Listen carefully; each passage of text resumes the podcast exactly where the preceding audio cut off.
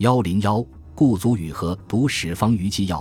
我国史学家一贯注重地理严格的研究。自从《史记》《汉书》分设《河渠书》和《地理志》后，不少正史都严惩不断，并且相继出现了诸如《水经注》《或地志》《元和郡县志》《太平寰宇记》以及《元明一统志》等一批历史地理学专著。到了清代，历史地理专著更是接连不断的问世。最能反映当时这一学科成就的著作，应以顾祖禹的《读史方舆纪要》为代表。顾祖禹，字景范，号万溪，江苏无锡人。因为他的父亲柔谦入赘常熟谈氏，所以他也自称是常熟人。其高祖顾大栋曾任明光禄寺丞，作《九边图说》一书。其父也精于史学，入清后拒不出仕，以移民终老。顾祖禹在学术上和政治立场上都深受父祖辈的影响。清军入关时，他年方十四，随父喜居常熟于山，家贫无计，弱冠即为塾师，过着子好于钱、父叹于世的生活，无力买书，只好四处借读。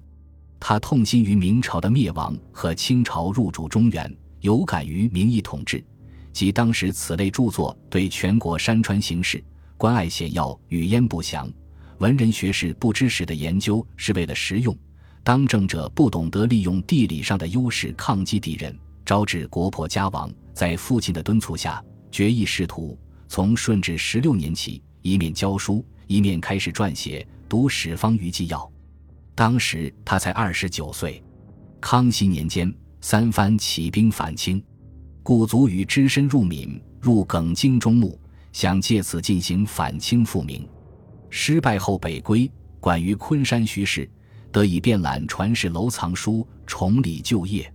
后受徐乾学聘请，参与编修《大清一统志》，但他一生的主要精力都用在了《读史方舆纪要》的编写上。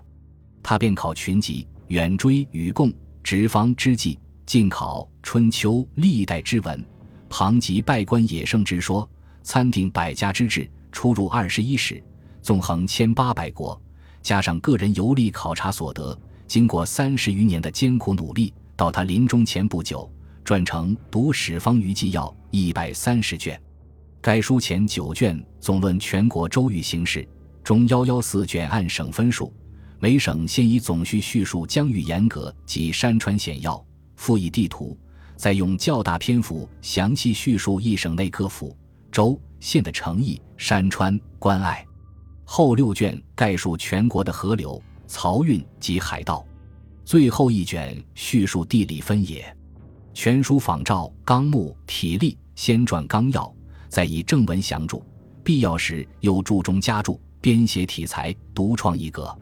历代州域以朝代为经，地理为纬，经省形势。以地理为经，以朝代为纬，经纬并列，纵横连贯，构成一部眉目清晰、体裁新颖的余地著作。该书体裁组织之严整明晰，古今著述中概含其笔。作者卷首三篇总序中自述了撰写此书的动机和指导思想。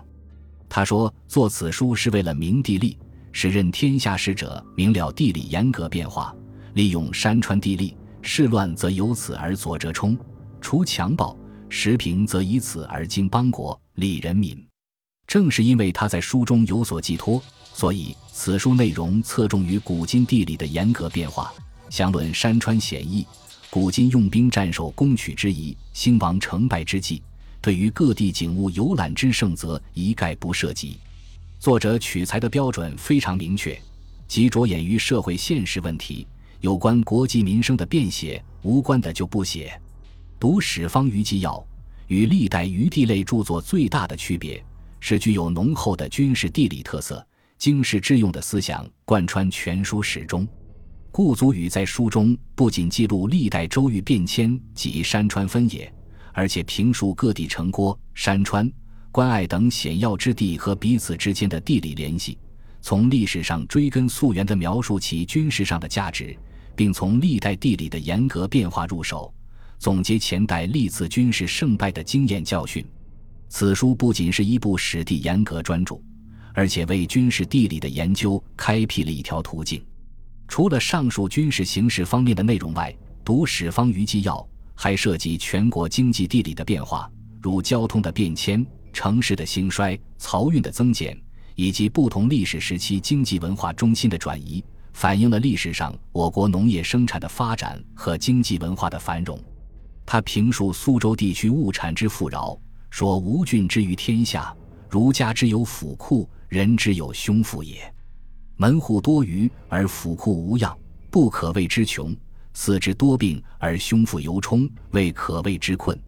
盖三代以后，东南之财力，西北之甲兵，并能争雄于天下。”简洁术语，概括出江南经济的历史地位。在考察我国疆域政区的变化时，作者广征博引，叙述详明，有不少观点是发前人所未发，表现出可贵的创新精神。如一个朝代都城的建立，顾祖禹认为是由那个历史时期多种因素决定的。建都地点的确定，不仅要看它自然形势是否险固，地理交通是否便捷，而且还要看它的生产物质条件是否发达。对敌斗争形势是否有利等多种因素，绝不是单纯的由地理位置是否险要来决定。而且，随着时间的变化，一个朝代建都之地就不一定适合后继者定都。这种辩证的评判事物的思想方法很有说服力。另外，值得称道的是，顾祖禹的文学才能相当高，在这部书中有很好的表现。全书文字清新，音韵抑扬顿挫。富有气势，叙述生动，描写委婉曲折，使原本较为枯燥的余地之书变成了一部发人深省、引人入胜的博雅巨著，让人爱不释手。所以其书问世之后，即博得广泛的赞誉。江帆称：“读其书，可以不出户牖而周知天下形胜，为地理之学者，莫之或先焉。”刘继庄则说：“方舆之作，成千古绝作。”当时人们曾把它列为海内三大奇书之一，可见人们对他的普遍推许。需要指出的是，该书限于体力，详古略今，对明清之际的地理环境变化一字不提，缺乏鲜明的时代气息，使其美中不足。